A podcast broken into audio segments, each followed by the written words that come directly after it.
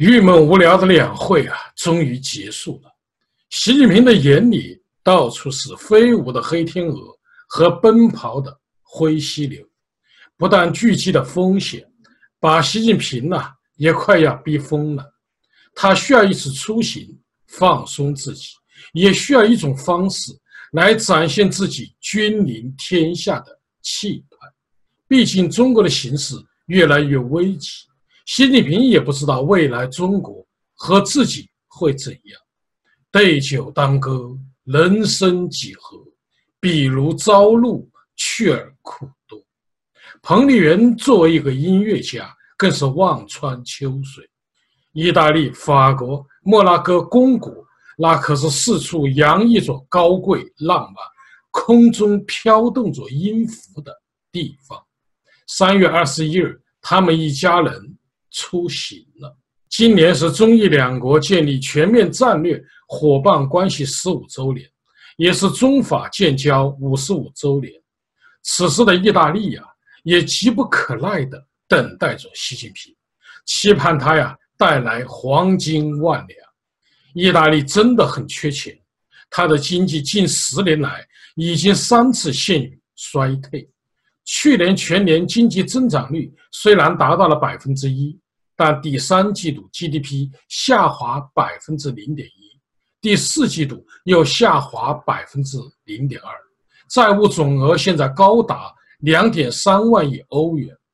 根据经济学家的一项预测，意大利二零一九年经济增长率仅为啊百分之零点七。意大利对华出口目前每年不足一百三十亿欧元，在中国的贸易伙伴中。排名仅仅第十九位，而法国每年对华出口额高达两百亿欧元，德国六百五十亿欧元，意大利将是第一个宣布加入“一带一路”倡议的七国集团国家。习近平和意大利总统孔德将签订两国合作备忘录，在海上、陆地、航空航天、文化等多个维度。打造新时期的一带一路，中法也将在能源、交通、农业、金融、文化和科技方面签订合作协议。习近平和孔德各有各的算盘。习近平希望拉近与欧盟的关系，打破美国对中国经济的围剿，同时也为四月份即将在北京举办第二届“一带一路”国际合作高峰论坛的热身。孔德呢，则惦记着北京白花花的银子，只要钱到手，至于如何用再说。二零一八年在欧洲，中国除了与中东欧十六国签署“一带一路”合作谅解备忘录，还与希腊和奥地利签署了一带一路合作文件。但“一带一路”的推行呢，并不顺利，美国就从中作梗。批评这项倡议是债务陷阱，让很多国家背上了沉重的债务负担，甚至不得不在主权问题上做出让步。美国也一直敦促盟国和其他国家不要参加中国的这项计划。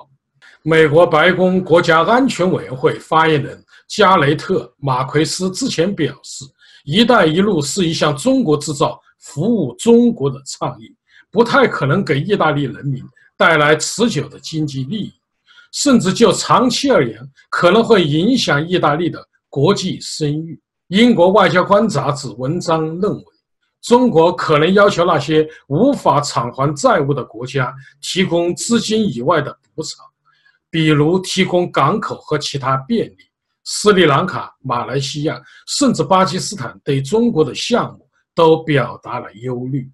马来西亚九十三岁的新总理马哈蒂尔对习近平直言相告，说中国在马来西亚“一带一路”项目、铁路和天然气管道代价过大，马来西亚无法承担。欧盟在上周发布的战略报告中，表达了对中国的强硬立场，首次把中国列为五 G 等关键领域经济竞争者和政治上系统性的对手。欧盟还威胁，如果北京不停止所谓不公平投资的做法，以及对待欧洲公司不公平的做法，欧盟要在多个领域对中国实施报复性措施，包括对中国在欧洲的利益采取行动。欧盟委员会副主席卡泰林说：“我们完全开放，但中国不是。”这引发了很多问题。他还说：“中国这个世界第二大经济体，不能再以发展中国家的地位享受特殊的待遇。”说到这里，我与观众朋友一起来分析两个问题：第一个是“一带一路”能给中国带来什么？第二个是已经处于经济下行巨大压力下的中国。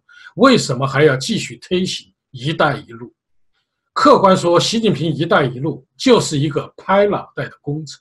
梁金先生认为，尽管“一带一路”计划带有国际政治考量，中国希望通过这个计划的实施来彰显其国际领导力，但它毕竟是以投资贸易为基础的经济计划，它在政治上的成功有赖于其在经济上的成功。问题是。这个计划不符合经济学的常识，前路啊充满了荆棘，成功的几率并不大。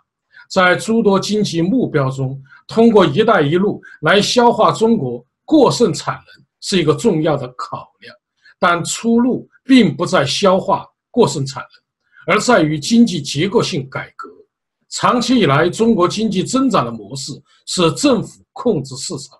这种模式无可避免地导致了经济结构的扭曲，其中包括大量产能过剩。“一带一路”战略是习近平在2013年9月份呢提出来的，但他的提出并没有经过任何经济可行性研究，是最高领导人梦幻般的政治畅想，继而是官员学者们政治正确的论证，没有考虑“一带一路”。国家大多数都是经济落后、政治极不稳定的地区，投资效率低，资金回收周期长，风险极大。它的主要资金来源是中国国家财政支撑的国有银行和国有金融机构，没有充分考虑中国作为一个发展中国家的经济实力。这个计划的主要执行者是缺乏效率和责任感的。国有企业，所以“一带一路”战略不过是亏本赚吆喝的买卖，真可谓宰卖爷田不心痛。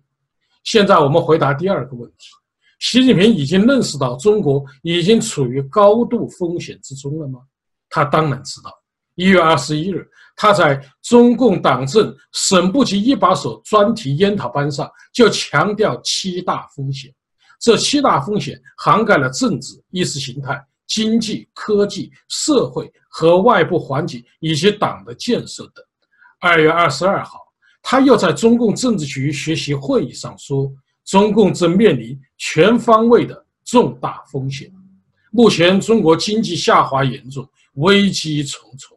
去年受中美贸易战和经济增长放缓的影响。”二零一八年，中国贸易顺差下滑了百分之十六点二，总额为三千五百一十七点六亿美元，创二零一三年以来的新低。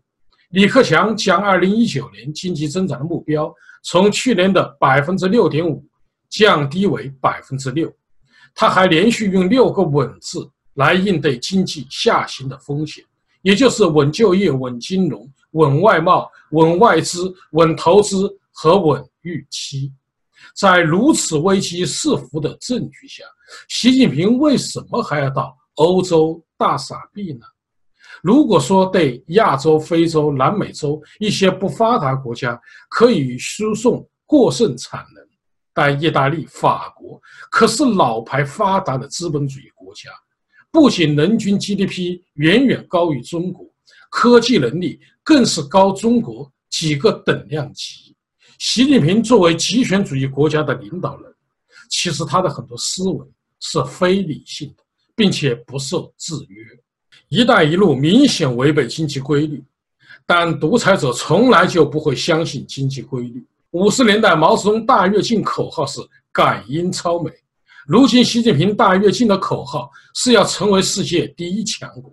实现中国梦，在这一口号的刺激下，即使经济危机来临之际，他也企图通过人为的梦游，而不是深化改革来摆脱危机。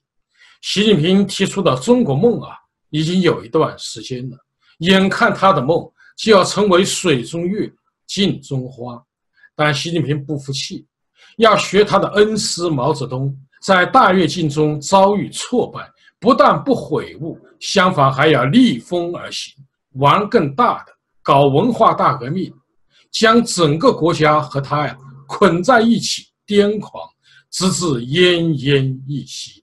习近平也一样，都说中国经济不行了，我偏要继续大傻逼，不仅在落后国家傻，还要到发达国家傻。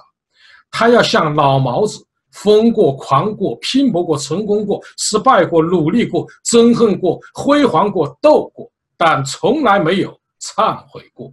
我若成佛，天下无魔；我若成魔，天奈我何？好一个纨绔子弟的！无耻嘴脸！好，各位观众朋友，今天的节目到此，感谢您的收看。